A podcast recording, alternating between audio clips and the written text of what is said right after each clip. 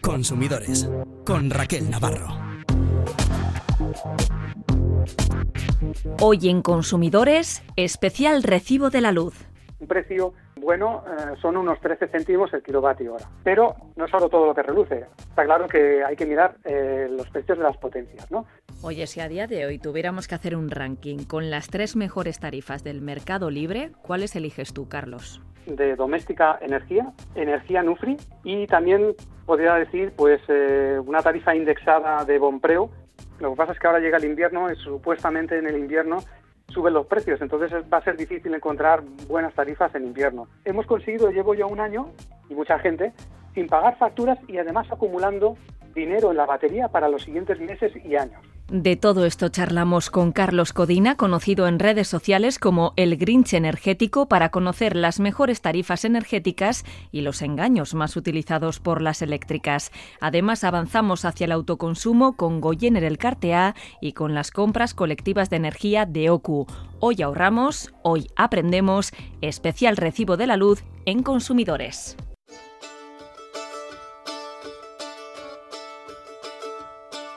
I took a stroll on the old long walk of the day. I, I met a little girl and we stopped to talk of a fine soft day. And I asked your friend, what's a fella to do? El invierno pasado fue el de las sorpresas en las facturas de la luz y el gas. Todos tuvimos que hacer prácticamente un máster intensivo para tratar de ahorrar y ahora que vuelve el frío y que pasamos más tiempo en casa, nuestro reto va a ser evitar sobresaltos desagradables. Hoy nos centramos en la factura de la luz y la energía y saludamos a Carlos Codina. Carlos es programador informático y hace tres años decidió instalar paneles solares en su vivienda. A partir de ahí fue aprendiendo cómo optimizar este recurso, fue compartiendo cómo ahorrar en la factura de la electricidad y tres años después es un referente en Internet en la asesoría energética con 50.000 seguidores. Él mismo ha creado un comparador de tarifas y facturas e imparte cursos para entender esa factura de la luz y buscar alternativas. Carlos Codina es el Grinch energético. Bienvenido, Carlos. Hola, buenos días y muchas gracias por invitarme. El invierno pasado nos fuiste descubriendo las mejores ofertas. ¿Cómo se presenta este invierno? Bueno, este invierno mucho mejor que, el pasado, evidentemente, porque este invierno pues ya bueno, están bajando otra vez los precios, está volviendo un poco a la normalidad. Pero bueno, en el invierno pasado pues estábamos en plena crisis energética y bueno, había precios muy muy muy locos, ¿no? Y bueno, hay que tener en cuenta que las grandes eh, eléctricas a pesar de tener la energía muy barata, conseguir la energía muy barata a 3, 4 o 5 céntimos, gracias a, la energía eólica, hidráulica, solar y nuclear, que tienen acceso y tienen grandes plantas, pues ellas nos ofrecían la energía al precio del mercado que había de 30 a 40 céntimos, ¿vale? Eh, en vez de mm, apretarse un poco el cinturón y eh, ofrecer la energía a 10, 15 céntimos. El año pasado mm, hubo una compra colectiva que organizó la OCU y bueno tuvimos la suerte la fortuna de que Repsol pues eh, bajó un poco los precios y conseguimos conseguimos unos precios mm, bastante económicos a 11 céntimos mm, a pesar de que las potencias los precios de las potencias eran elevados ¿no? este año en cambio pues hay más eh, bueno los precios son más bajos en general y hay más ofertas. Hay que recordar que todo explotó con la guerra de Ucrania, pero poco a poco, bueno, pues fueron saliendo mejores ofertas. Era absolutamente impagable lo que nos ofrecían al comienzo del invierno. Si conseguimos una buena oferta a final del invierno pasado, ahora que nos toca renovar, ¿qué debemos tener en cuenta? ¿Estás encontrando que hay intentos de engaño con las renovaciones, Carlos? Sí, precisamente esto, esto que os he explicado de, de Repsol del año pasado, Precisamente eh, hemos visto en el segundo año de contratación, en las renovaciones, pues que han triplicado el precio, o sea, de pasar de 11 céntimos a 29 céntimos, prácticamente el triple, ¿no? Cuando estamos en una situación, además, que eh, están bajando los precios, o sea, no tiene ningún sentido. Es la típica trampa que hacen las grandes, ¿no? Que te ofrecen unos precios buenos un año y siempre, pero siempre con, o por lo menos eso es lo que eh, nosotros entendemos, ¿no? Con la estrategia de eh, intentar, entre comillas, engañarte el segundo o tercer año. En cambio, las pequeñas que tienen menos margen, pues eh, bajo mi punto de vista son mucho más honestas, intentan mm, mantener unos precios buenos siempre durante todos los años que estén los clientes. ¿no? Hay engaños en las renovaciones, pues por ejemplo, a lo mejor te ofrecen un precio bueno, pero te han subido los precios de las potencias también, ¿no? Esto es algo que está pasando bastante, bastante común hoy día y de hecho tenemos una iniciativa mm, con una recogida de firmas para intentar que esto no pase, ¿no? Que no nos suban los precios de las potencias contratadas porque no tiene ningún sentido, no hacen nada las comercializadoras con las potencias y es un margen adicional que mucha gente no entiende que hay otro precio, que es el de las potencias, y entonces por ahí viene una parte importante del engaño. Pero bueno, hay muchas más cosas, ¿no? Permanencias ocultas o permanencias fuera de lo normal, servicios eh, especiales que añaden en las facturas, servicios manitas, seguros, cosas que a lo mejor no sirven para nada, te lo añaden y bueno, de alguna forma están engordando las facturas. Por ejemplo, con Total Energies ofrecían durante cinco años un descuento de un 60%, ahora no recuerdo exactamente, si era un 65% sobre el valor de la energía. Un descuento importante. Pues, ¿qué pasó el segundo año? que el segundo año eh, el precio de la energía bajó mucho, pues pasó que para, para que ese precio, aplicando el 65% de descuento, no fuera regalado, eh, se inventaron que el precio de la energía era de 50 céntimos el kilovatio hora, cuando no era cierto. Entonces, bueno, manipulan los datos como quieren para engañarnos y al final pues conseguir ellos los objetivos que tienen, ¿no? Que, bueno, que es conseguir más dinero y tener contentos a los directivos y a los eh, accionistas. Oye, si a día de hoy tuviéramos que hacer un ranking con las tres mejores tarifas del mercado libre, ¿cuáles eliges tú, Carlos? Bueno, mm, yo para empezar voy a decir que, que hay mm, dos mercados. El mercado realmente libre, que es donde están las pequeñas comercializadoras, y no tan pequeñas, ¿vale? Pero luego está el otro mercado que yo más bien lo llamo mercado negro, porque es un mercado muy oscuro, que es un poco la mafia que hay con las cinco grandes que forman el oligopolio. Entonces, si me centro en el mercado realmente libre, yo diría que las mejores ofertas que hay actualmente son de Doméstica Energía, que es una empresa de Zaragoza, Energía Nufri, que es una empresa de Lleida que trata el tema del sector de la fruta, y también podría decir pues eh, una tarifa indexada de Bompreo, que se llama Plan Dinámico, que trabaja en Cataluña en el sector de la alimentación, y bueno, mm, lo que pasa es que la tarifa indexada es como un poco la tarifa regulada, ¿no? Con estos precios que cambian cada día, cada hora, 24 precios cada día. Podría decir también que las tarifas de Octopus tienen un buen equilibrio entre precios de potencia y precios de energía. Porque las otras dos que he comentado anteriormente, doméstica y energía Nufri, tienen, energía Nufri, tienen eh, los precios de las potencias un poquito, un poquito altos. Pero es algo bastante normal hoy día en todas las tarifas y en todas las comercializadoras. Y luego ya en el mercado este que digo mercado negro, que no, no es mercado negro, ¿no? Es la mafia esta. El de los grandes, vamos a decir. De los grandes, sí, del oligopolio, pues los precios son similares. Son similares porque no se quieren bajar los pantalones, porque quieren seguir cobrando mucho, sabiendo que pueden ganar mucho también bajando los precios, pues quieren ganar más y entonces no se bajan no bajan los precios y tienen unos precios similares a lo que pueden ofrecer pequeñas comercializadoras que tienen un margen muy pequeño. Ellas tienen un margen muy grande y tienen muchos directivos, muchos comerciales y, bueno, pues no, no se bajan del burro. También hay que decir que esto es una pregunta interesante, que si se bajaran del burro y pusieran precios muy bajos, podrían eh, romper el mercado y podrían destrozar a todas las pequeñas. Entonces, bueno, es un tema delicado, hay que buscar un equilibrio. Y entonces, mm, como las grandes no ofrecen unos precios de derribo muy económicos, yo recomiendo siempre a las pequeñas, que son más de confianza, sabes, bueno, por lo menos lo que estamos viendo y demostrando nosotros en nuestro, en nuestro canal y en Telegram, en los grupos de Telegram, es que son honestas y no intentan engañarte el segundo año o el tercer año, ¿no? Intentan darte lo máximo siempre. La primera lección, por tanto, que sacamos de esta charla es que las pequeñas son más honestas. Las primeras a las que tendríamos que llamar a la puerta sin ninguna duda. En cualquier caso, Carlos, estas podríamos decir que son las mejores tarifas a día de hoy, pero mañana podrían ser otras, ¿no? Porque el mercado no para de cambiar. Sí, sí, esto es una locura. Y lo que pasa es que ahora llega el invierno, y supuestamente en el invierno suben los precios, entonces va a ser difícil encontrar buenas tarifas en invierno. Siempre es mejor cogerlas en en la, transición entre invierno y verano, ya sea en primavera o en otoño. Normalmente es cuando salen los, mejores precios, porque el mercado a futuros, el mercado que hay de precios de la energía a tres meses vista, a seis meses vista, a doce meses vista o varios años vista, pues suele estar más bajo en esos momentos. Por tanto, ahora sería un buen momento para revisar qué estamos pagando en nuestro recibo de la luz y cambiar de compañía si lo consideramos oportuno. Lo que ocurre, Carlos, es que hay un pequeño matiz este año y es que el 1 de enero de 2024, a partir de esa fecha, las comunidades de propietarios dejarán de tener acceso a las tarifas reguladas de electricidad, al PVPC. Entonces, ¿qué recomiendas? ¿Recomiendas cambiar ahora de compañía, esperar a enero a ver si mueve ficha el gobierno? Bueno, mm, es toda una incógnita, ¿eh? porque incluso también tengo que comentar que el, el 1 de enero de este año ya tendría que haber cambiado la tarifa regulada. La forma en que se calcula debería haber cambiado y esto se ha retrasado un año y empezará a partir del 1 de enero supuestamente del año que viene.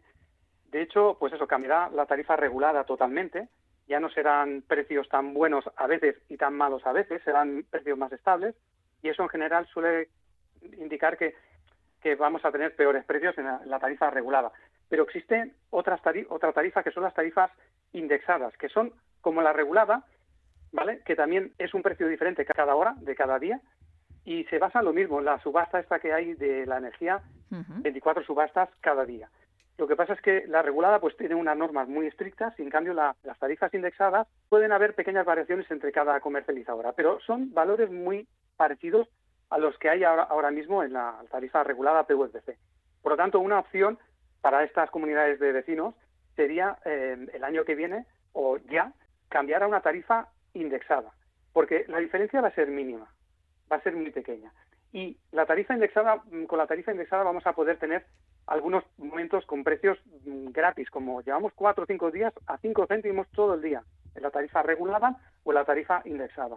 Y otra opción siempre es pasar a una tarifa con precios fijos.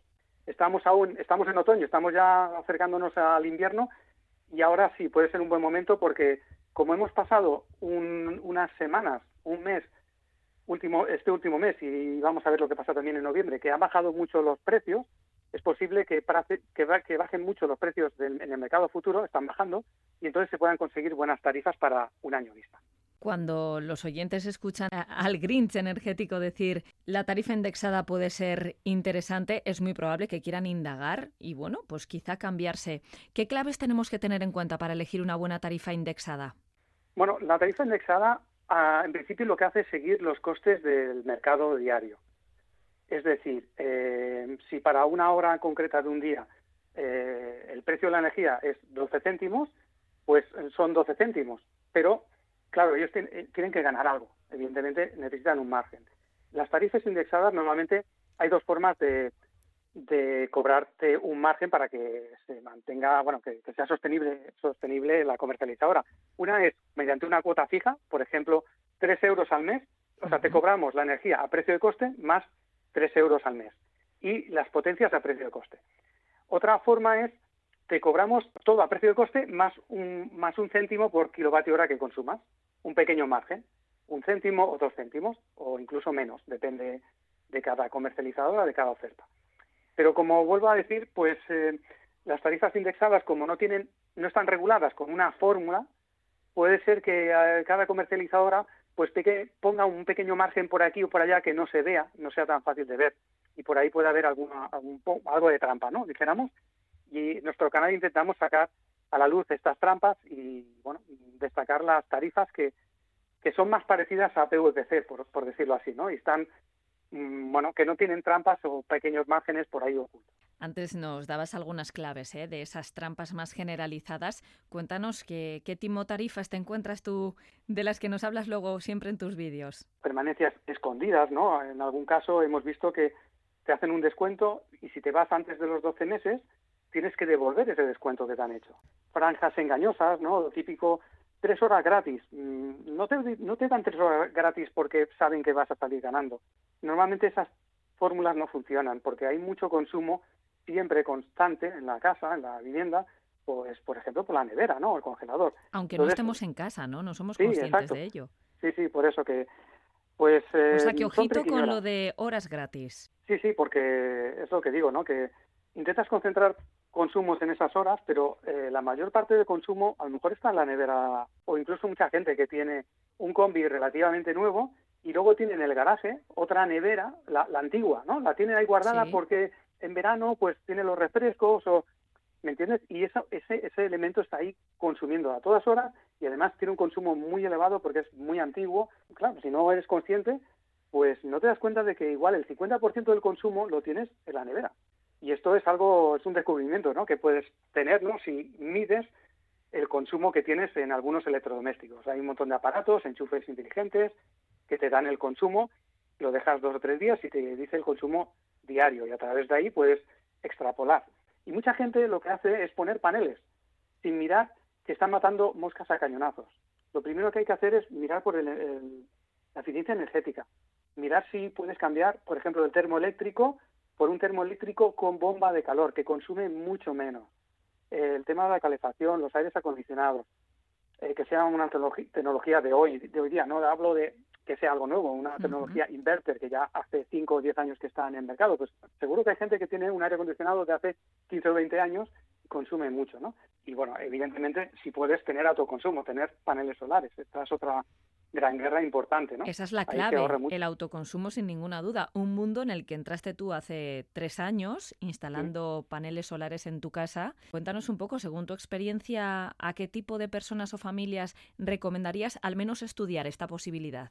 Bueno, mm, es para todo el mundo, realmente. O sea, mm, siempre que se lo puedan permitir, y incluso diría que todo el mundo se lo puede permitir si tiene mm, un tejado, pagando a plazos esa, esos paneles solares, sumando la, devolución de esta inversión más la factura, puedes pagar menos que lo que pagas actualmente con tu factura.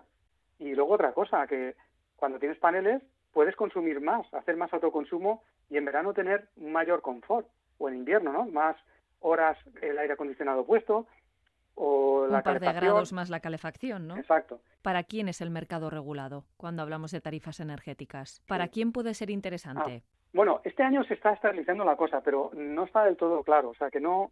Este año aún es un año que hay que evaluar muy bien a ver qué es mejor, si el mercado libre o el mercado libre con tarifas fijas o el mercado regulado o, el mercado libre con tarifas indexadas, que viene a ser lo mismo, ¿no? Estamos esperando, ¿no? A ver qué movimientos hacen. Bueno, y a ver cómo evoluciona el precio de la luz, porque, bueno, a ver cómo evoluciona los precios del gas, que han bajado, pero otra vez ahora con una nueva guerra, otra vez nueva, una nueva incertidumbre y ahora la nueva, eh, con la nueva guerra pues van a haber sabotajes, van a haber interrupciones del suministro del gas, entonces hay mucha especulación y es posible que suba mucho el precio del gas y como mucha parte, bueno, gran parte de la energía se aún se genera con el gas, pues eh, subiría bastante el precio de la energía.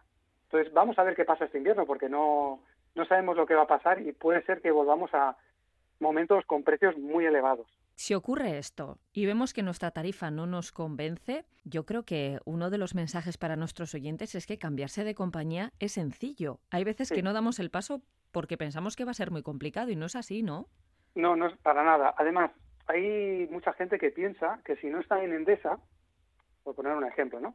Que si no estás en Endesa te van a cortar la luz.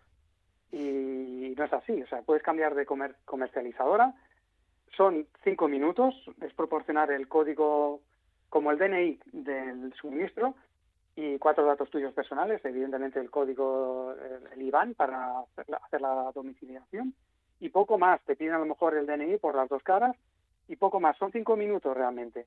Y no te van a cortar el suministro por no estar en Endesa o en Iberdrola o Repsol o Natufi, ¿vale? Entonces esta es una de las grandes trampas, ¿no? Que incluso hay comerciales que llaman o supuestamente dicen que llaman de Iberdrola y de Natus y, de Endesa, que dicen que eh, solo si estás con ellos vas a tener mejores precios y no vas a tener problemas con las lecturas de las de, la, de los consumos y cosas de estas, ¿no? Están manipulando un poco y engañando un poco a la gente y asustando a la gente para que se mantengan eh, con sus tarifas en, ese mercado un poco macizo que, que digo yo que tienen entre ellas, ¿no? Hay que ir moviéndose, tenemos que ser menos inmovilistas, ¿no? Me parece, Carlos. Tenemos que, preocuparnos un poquito más de encontrar ese precio y si hoy está aquí y mañana está allí, pues nos cambiamos. Y si pasado mañana está en otro lado, pues nos volvemos a cambiar.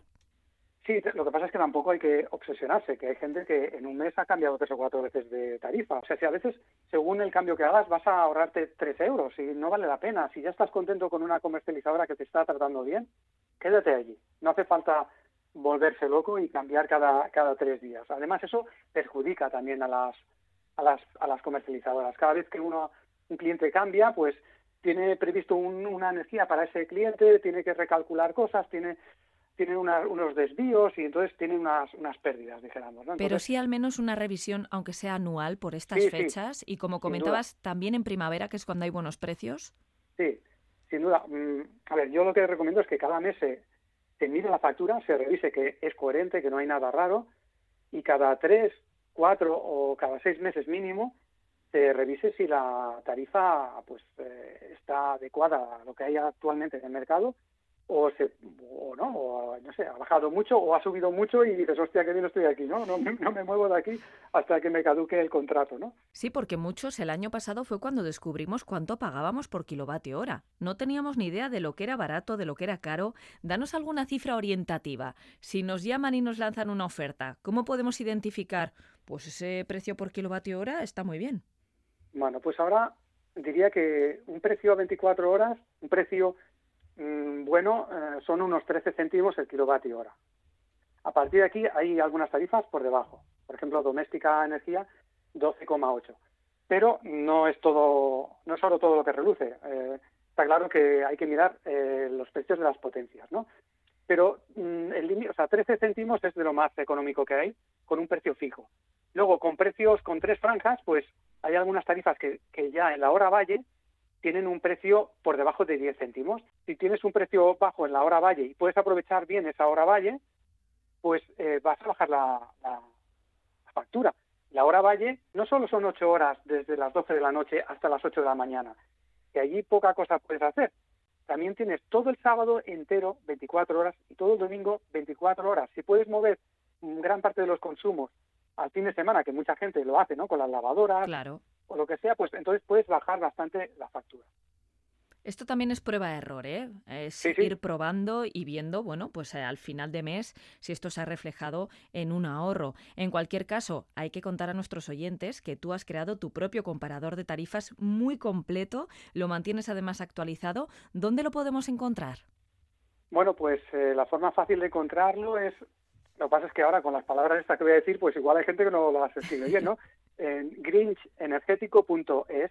Grinch es el, la figura esta del Grinch en Navidad, o sea, Grinch con mm, energético después y punto .es. Pero si buscáis comparador de tarifas o comparador de facturas Carlos Codina, también lo vais a encontrar fácilmente. Un par de preguntas rápidas para los oyentes que tienen una segunda vivienda. No sé qué tarifa es más eh, interesante en estos casos. Ahí sí que nos iríamos a, una fija. Mm, bueno, pues en una segunda vivienda, como se supone que vas a estar poco tiempo en casa y vas a tener un consumo muy bajo, aparte de recomendar mm, si vas a estar seis meses sin ir, mm, quitar la nevera, apagarlo por completo, porque si no vas a estar consumiendo para nada, pues eh, en principio, si vas a, tener un consumo muy bajo, solo los fines de semana, o cada tres meses vas a estar, o cada seis meses vas a estar 15 días, es importante tener, una, tarifa que tenga los precios mínimos de las potencias, ¿vale?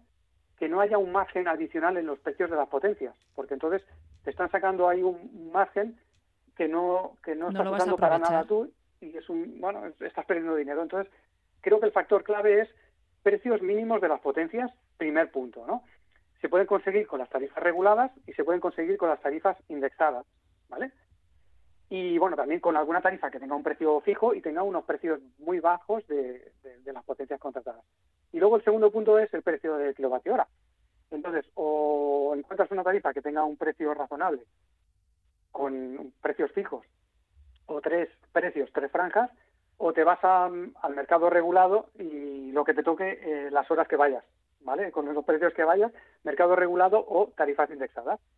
Las tarifas indexadas o el mercado regulado vas a tener unos precios bajos de las potencias contratadas y los precios de la energía en el momento que vayas, vayas allí y estés allí y consumas. Nos has dicho además que quizás sería muy interesante, si no tenemos calefacción en esa segunda vivienda, pues eh, optar por un sistema de climatización a través del aire acondicionado, ¿no? Quizá más que, unos radiadores tradicionales, que ese, tipo de estufas, ¿no? De forma genérica sí, diría que lo mejor es hoy día eh, son los aires acondicionados, porque tienen una relación calidad-precio muy buena. Son, fáciles de instalar, son, además, si instalas varios splits, eh, yo tengo, por ejemplo, cuatro en casa, separados, independientes, Si un día se estropea uno, se estropea solo ese, no afecta a los demás. Solo tengo que hacer una pequeña reinversión cambiando ese, ese electrodoméstico, sí.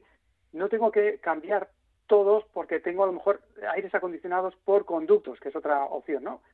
Como suele pasar en las empresas, ¿no?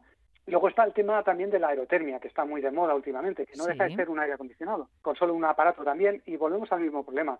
Si falla ese aparato, pues vas a tener problemas y no vas a tener a lo mejor ni siquiera agua caliente sanitaria, ¿no?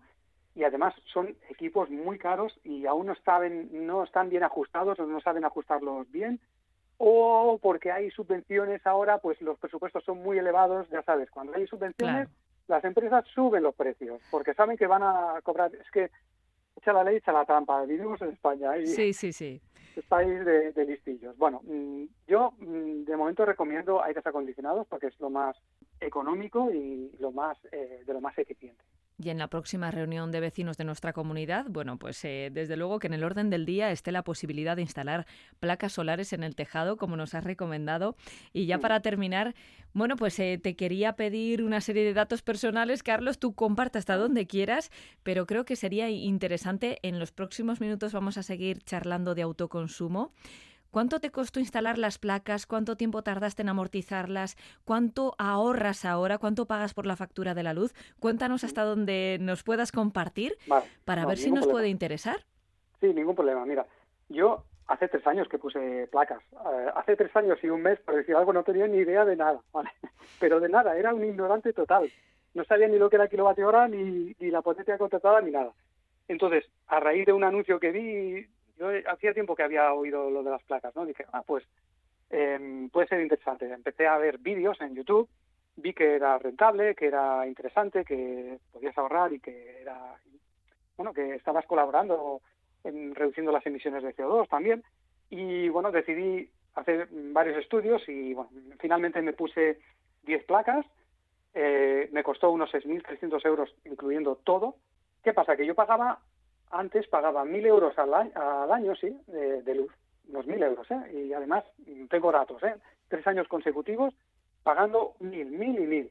Ah, el, primer año pues ya pagué 200 euros. ¡Qué barbaridad! sí, sí, ya te ahorras 800 euros. Luego, además, también hay que tener en cuenta que si tienes alguna bonificación por el IBI, 50% de bonificación del IBI durante cinco años. Pues en mi caso son 350 euros que me ahorro cada año pues eso cuenta también para recuperar la inversión, ¿no? Con la llegada de las baterías virtuales, toda la energía esta que te sobra te compensaba en una parte, pero había otra parte que se la quedaba la comercializadora. Poco a poco hemos conseguido, y esto ha sido un esfuerzo desde este canal también, entre, todos, ¿eh? hemos conseguido que esa energía que eh, no te compensaban y se la quedaba la, comercializadora, El gran nos la guarden en forma monetaria en una hucha virtual y mm, de esa forma pues no pagamos facturas. O sea, hemos conseguido, llevo ya un año, y mucha gente, sin pagar facturas y además acumulando dinero en la batería para los siguientes meses y años. ¿Vale? O sea, ¿Tu recibo es de cero euros? Sí, desde hace un año yo no pago nada. Y yo y mucha gente. Bueno, pues eh, Carlos Codina comparte su experiencia y todo lo que sabe en sus redes sociales. Recuérdanos dónde te encontramos, Carlos. podéis encontrar fácilmente en YouTube. Si buscáis Carlos Codina en YouTube o el Grinch energético, fácilmente me vais a encontrar.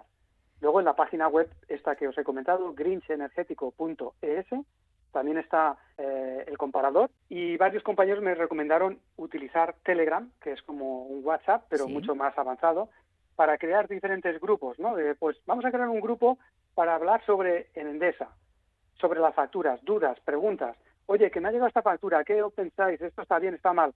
Pues creamos un grupo como, como si fuera de WhatsApp, pero en Telegram, que es mucho más ágil, que se llama Grinch Endesa. Pues hay un montón de grupos que empiezan por Grinch. Si buscáis Grinch y luego, eh, no sé, eh, Iberdrola, Grinch Iberdrola, Grinch comercializadoras, Grinch distribuidoras. Entonces, bueno, es una cosa de trabajo en equipo, dijéramos, ¿no? Y tengo que dar las gracias a todos los que participan en estos grupos y, en especial al equipo Green. Y nosotros te las tenemos que dar a ti, Carlos, por tu generosidad, por haber compartido este tiempo de radio con nosotros. La información está a nuestro alcance y tenemos que hacer uso de ella para ahorrar. Carlos Codina, Greens Energético, muchísimas gracias por habernos atendido. Muchas gracias por invitarme. Muchas gracias. Hasta la próxima. Consumidores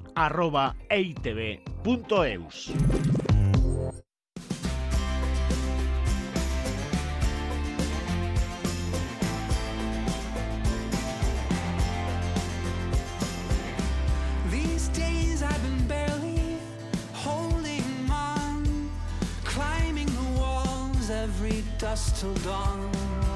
Hemos conocido el caso de Carlos, tres años autoconsumiendo con placas energéticas y ha pasado de pagar mil euros de luz al año a no pagar nada.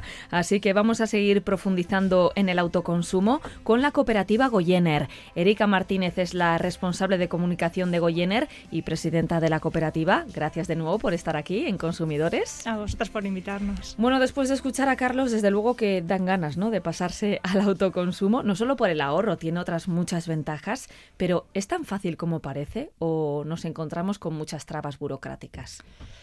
Eh, es cada vez más fácil, vamos a dejarlo así. Eh, a nivel técnico es una solución bastante sencilla, ahora vamos a profundizar un poco. Es cierto que a la hora de legalizar las instalaciones nos estamos encontrando con algunos eh, problemas y luego también tenemos otro tipo de problemas como que en el caso de los edificios nos tenemos que poner de acuerdo con las vecinas, que son cosas que no tenemos en cuenta. Es difícil convencer. Os habéis encontrado, porque vosotros también asesoráis, y hay muchas veces ¿no? que acudís a las comunidades de propietarios para enseñarles un poco las bondades ¿no? del autoconsumo. No sé si la gente sigue siendo reticente porque yo recuerdo hace años bueno, pues que no, no era fácil el mantenimiento sobre todo de la instalación y quizás se nos ha quedado un poco eso, ¿no?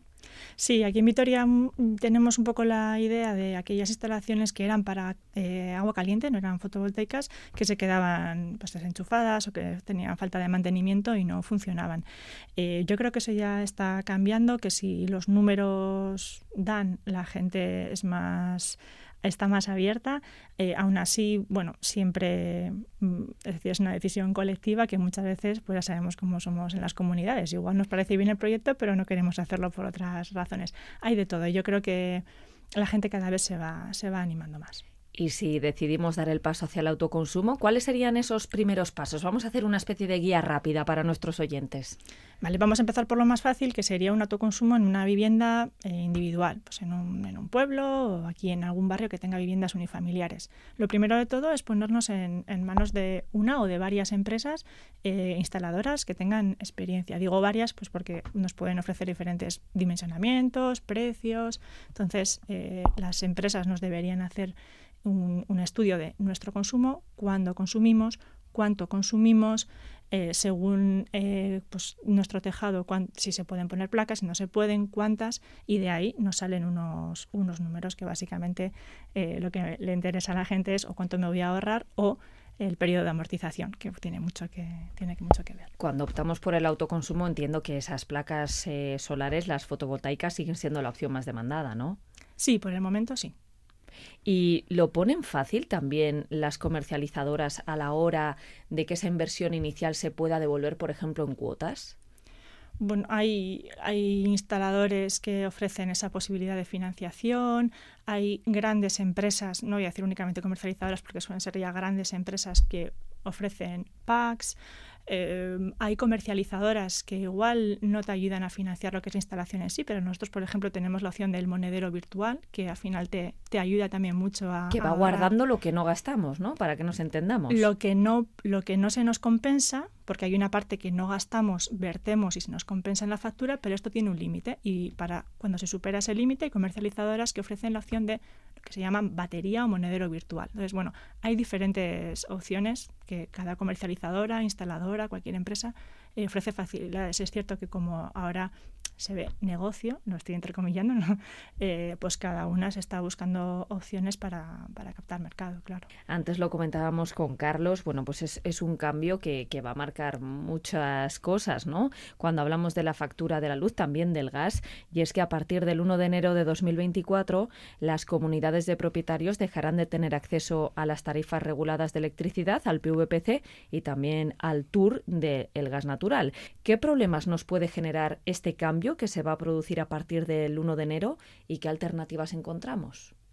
El problema es que se puede pagar eh, más. La comunidad puede tener problemas en sí misma para poder hacer frente, pero es que detrás de, las comunidades hay hogares que pueden estar en situación de vulnerabilidad eh, y eso no, no, se tiene, no se tiene en cuenta. Eh, creo que las comercializadoras ya están empezando a, mandar avisos. A partir de aquí lo que hay que hacer es buscar dentro del, mercado que nos queda mejores opciones y analizar ya, ponernos de acuerdo para ver si es posible realizar una inversión en, autoconsumos O, ojo, la segunda parte que no vemos nunca y es que si lo que queremos es ahorrar en la factura de la luz, igual de importante es generar nuestra energía como dejar de consumirla. Y ahora, sobre todo aquí en Vitoria, que estamos viendo proyectos de rehabilitación, cada vez hay más ayudas para eficiencia energética, puede ser también un paso para empezar, no únicamente consumir, sino empezar a ver cómo podemos reducir tanto en nuestra casa como en nuestro bloque de vecinas, dejar de, consumir eh, energía para poder también ahorrar eh, mucha, mucho. Lo más común, pues cambiar las carpinterías de pues, ventanas, terrazas, los aislamientos exteriores. Hay gente que incluso se anima igual con bombas de aerotermias colectivas, eso ya es un estadio ya más avanzado. ¿Qué está pasando con las distribuidoras? Se están produciendo retrasos bastante importantes en la legalización de, las instalaciones de autoconsumo, tanto individual pero sobre todo colectivos. bueno, sabíamos, cada una sabíamos que teníamos problemas con diferentes distribuidoras. La Alianza por el Autoconsumo, que es una organización a nivel estatal que reúne a muchas organizaciones, instaladores, empresas del sector, eh, bueno, se puso con ello, estudió los casos, se ha presentado casos eh, de manera individual eh, ha hecho una denuncia pública y eh, la Comisión Nacional del Mercado y la Competencia en estos momentos está investigando a dos de las grandes distribuidoras porque supuestamente están obstaculizando la legalización de estas instalaciones. Digo supuestamente porque el proceso está en, investigación para una comunidad de, propietarios, de vecinos, bueno, pues siempre suele haber uno o varios que, que, lideran un poco este proceso, ¿no? Esa podría ser la principal traba, encontrarse con ese tipo de escollos, bueno, pues que te pueden quitar un poquito el sueño. No, eh, eso es lo que te encuentras después, que normalmente eh, el consumidor final igual puede ver que su instalación se está retrasando, con lo cual eso también le va en perjuicio de los ahorros y de la amortización, eh, pero normalmente eso ya lo, se suele gestionar a través de, instaladores, entonces bueno, son quienes normalmente suelen hacer este tipo de, y las comercializadoras, este tipo de gestiones yo creo que la mayor traba que se encuentra la persona, el típico salsero, salsera, que, es el que mueve las cosas en el pueblo, en la comunidad, en la, familia, es que muchas veces tienen intención pero no tienen el conocimiento como para convencerle a alguien de que lo haga, porque ya estamos viendo que son decisiones complejas, porque implican pueden implicar a muchas personas, porque pueden implicar proyectos a largo plazo o por la inversión. Entonces necesitan de alguien técnico que detrás vaya y les diga, mira, no, que no está loco, que no está loca, que de verdad se puede hacer, hay otros que lo están, que lo están haciendo. Y yo creo que eso es un poco la mayor dificultad, porque cuando ellos consiguen y ellas consiguen eh, ese conocimiento y consiguen eh, convencer, eh, yo creo que es lo que lo tienen, lo tienen fácil y además es que en cuanto uno de ellos tiene éxito, esto es como todo, en cuanto el vecino tiene éxito, los demás ven que funcionan y se apuntan, entonces lo tienen todavía más fácil. Si el vecino te dice que lleva ya un año pagando cero euros en el recibo de la luz, desde luego es muy atractivo. Yo no sé si semejante ahorro se da en todos los casos, Erika. Yo no soy muy amiga de esos titulares. Eh, hay ahorros, por supuesto, eh, además, si tenemos en cuenta los monederos virtuales y demás, se pueden conseguir, efectivamente, puedes conseguir eh, meses eh, a, cero. Ojo, a cero el kilo, o sea, nunca te va a llegar una factura a cero, pagas otro tipo de, cositas, pero sí que es cierto que, puedes llegar a, tener grandes, grandes ahorros. está bien hacerlo por los, por los ahorros, pero sí que animaría a la gente a, a plantearse un autoconsumo pues bueno, como una manera de no depender tanto del mercado exterior, de impulsar o de paliar por lo menos los efectos que ya nos va a suponer el cambio climático y que sean otro tipo de... y, todas, es responsabilidad de todas, eh, incidir en que por supuesto es importante el, ahorro, pero que tenemos que ver otro tipo de cosas porque es que si no, esto va a ser un boom, pero no, no, no, podemos permitirnos que sea un boom, esto tiene que ser constante y muy, o sea, tiene que ser un, boom perpetuo para poder realizar una, transición. Entonces hay que mirar más allá de, los ahorros que, ojo, eh, son importantes. Sí, bueno, hemos dado el salto al autoconsumo y todavía queremos profundizar un poco más en, en estas energías verdes y en este futuro verde. ¿Tendríamos que hablar de las comunidades energéticas? Sí, eh, tenemos dentro, más allá del autoconsumo individual, tenemos dos opciones, que es el autoconsumo colectivo, que es lo que podríamos ver aquí en un bloque de viviendas. El autoconsumo colectivo es una solución técnica, puede ser por fotovoltaica u otro tipo de generación. Una única fuente de generación que a través de un contrato privado entre los puntos de suministro se reparten la, la, energía. La comunidad energética ya es una forma de vivir la transición, es un proyecto y crear un espacio colectivo con entidad jurídica propia que vaya más allá de esa única instalación. Entonces, sí, es un, es un paso más. Nosotras es por lo que apostamos. Sí que es cierto que muchas comunidades energéticas, como primer proyecto, empiezan con un autoconsumo colectivo, porque igual es ahora lo que, bueno, pues por las ayudas y por eh, la facilidad y el conocimiento es lo que más se está haciendo, pero si creamos una comunidad energética tenemos muchas posibilidades y nos las tenemos que plantear como un proyecto a largo plazo entre vecinas o compañeras eh, que, que va mucho más allá de un único acuerdo eh, para repartirnos energía. Para eso ya tenemos los autoconsumos colectivos. Y aquí también te voy a pedir que nos pongas un ejemplo, porque vosotros habéis asesorado y habéis ayudado a crear muchísimas comunidades energéticas en Euskadi. Este 2023, sin ir más lejos, cuéntanos alguna.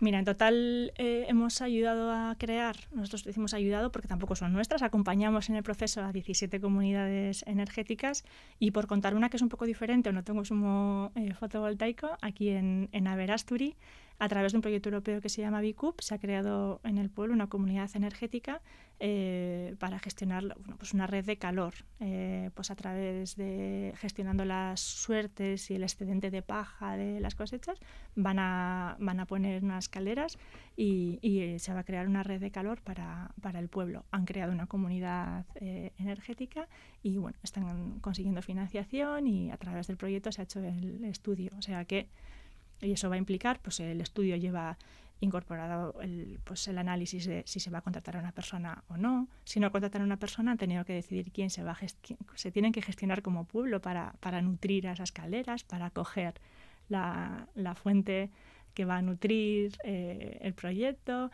eh, el mantenimiento, todo, de todo eso han tenido que, que, que, debatir porque no es una única instalación, no es una, solo una solución técnica, es un proyecto comunitario. Y ha sido un proceso muy bonito, la verdad. Yo he podido vivirlo más o menos de, de cerca y ha sido muy, muy interesante. Oye, ¿llegan ayudas para este tipo de situaciones? Bueno, mm, a veces nos da cierta pereza, ¿no? Decir, uff, me voy a liar la manta a la cabeza, quita, quita.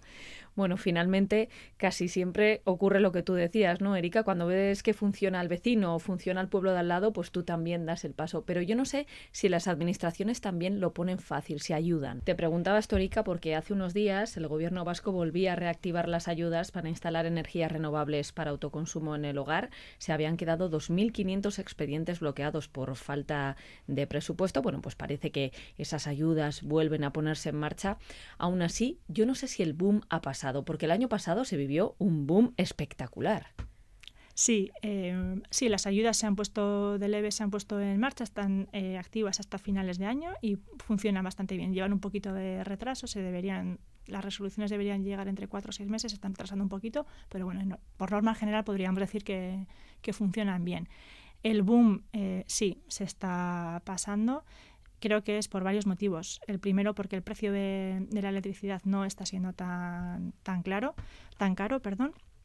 Eh, con lo cual, claro, pues para la, gente que únicamente mira pues, los plazos de amortización y ahorros, las cifras no van a ser tan interesantes como lo eran el, el año pasado.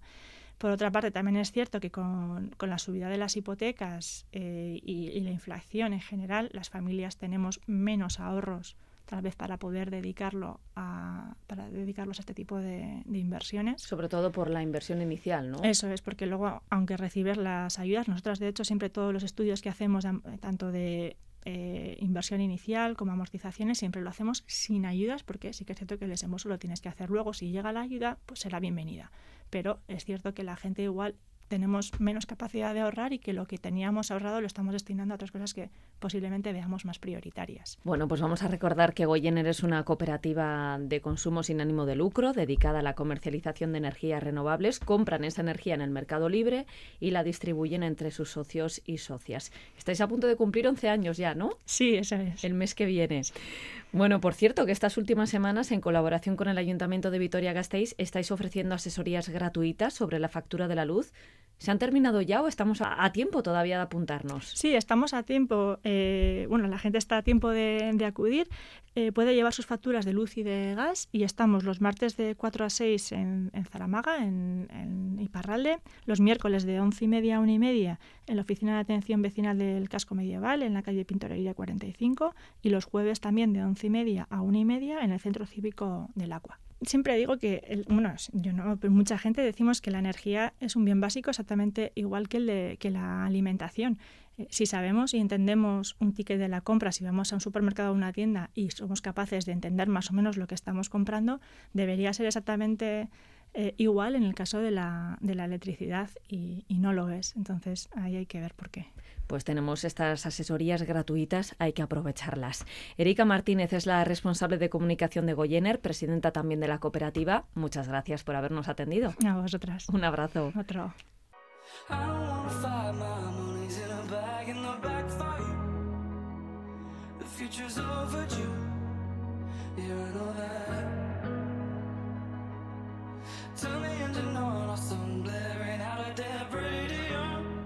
Hoy nos estamos centrando en la forma de entender y ahorrar en el recibo de la luz y una de las opciones es participar en las compras colectivas de energía. La Organización de Consumidores y Usuarios OCU lleva más de 10 años organizando estas compras que permiten mejorar la competencia del mercado. Kepa Loizaga es el delegado de OCU en Euskadi. ¿Qué tal, Egunon, Kepa?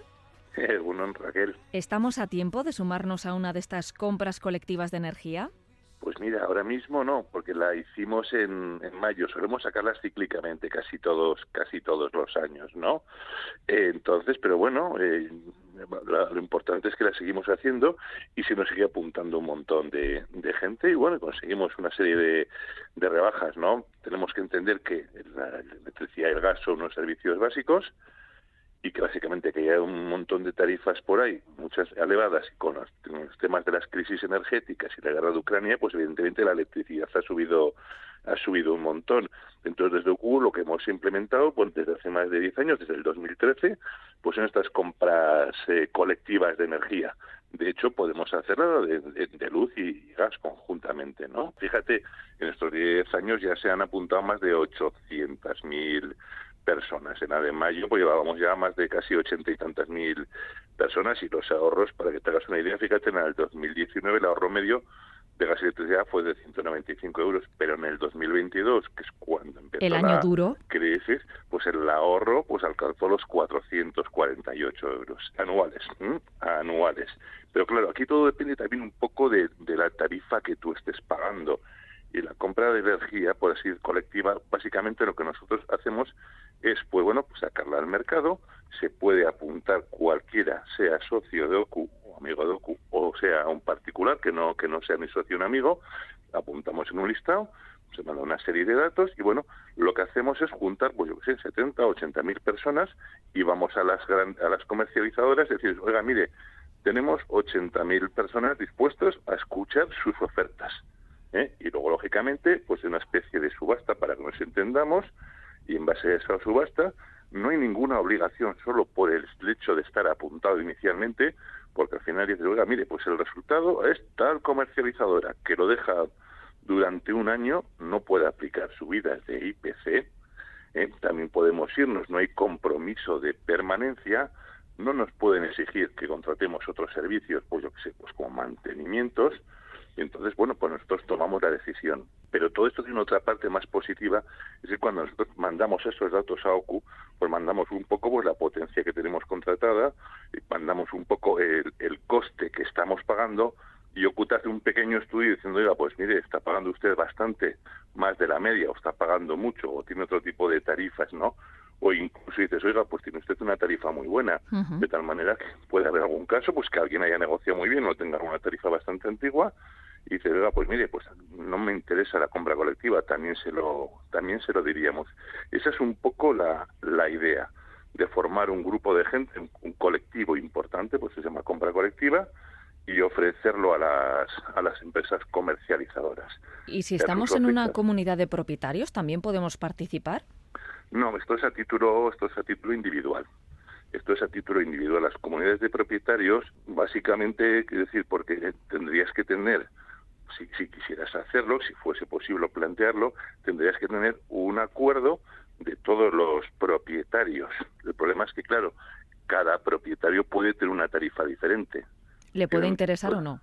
Le puede interesar o no. Por lo tanto, es más fácil ir a título, a título individual. Bueno, pues queríamos también centrar el foco en esta otra alternativa para ahorrar. La verdad es que todo ahorro es bienvenido cuando hablamos de la luz.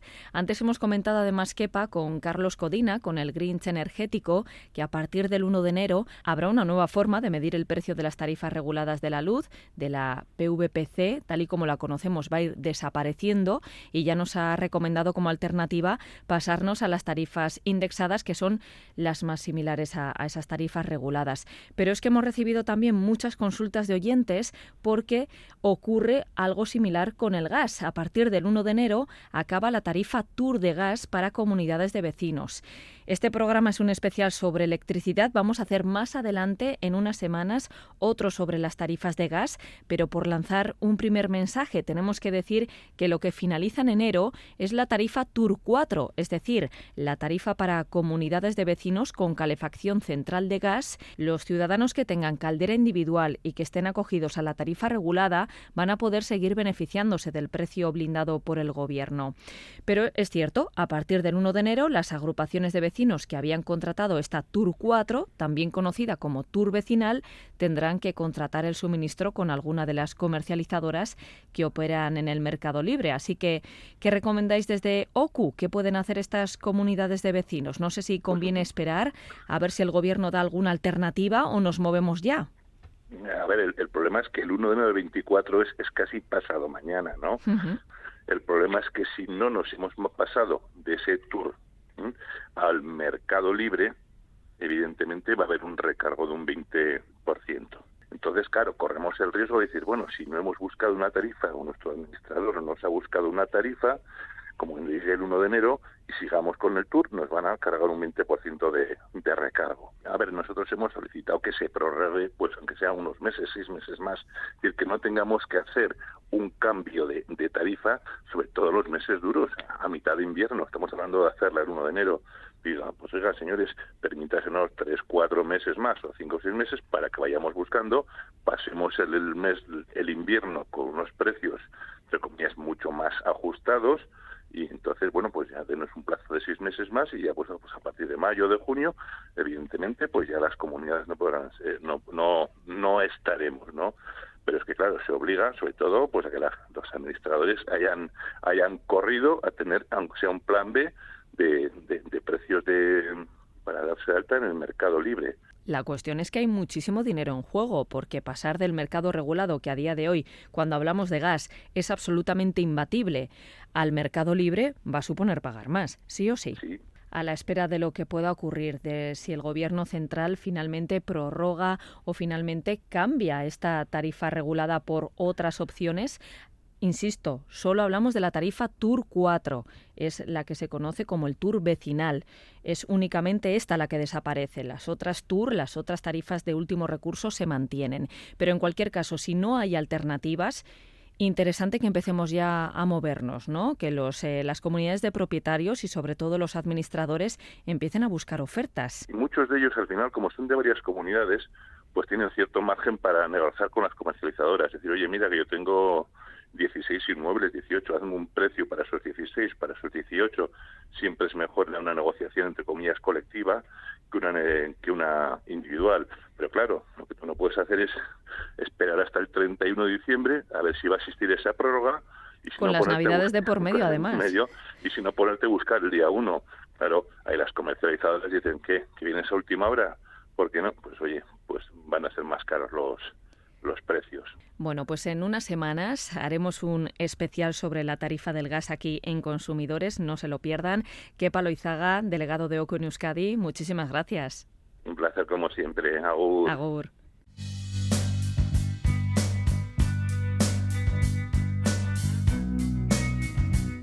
Nos despedimos. Ha sido mucha información que pueden volver a repasar porque las entrevistas de este especial recibo de la luz van a estar disponibles en nuestra página web en Consumidores Radio Vitoria.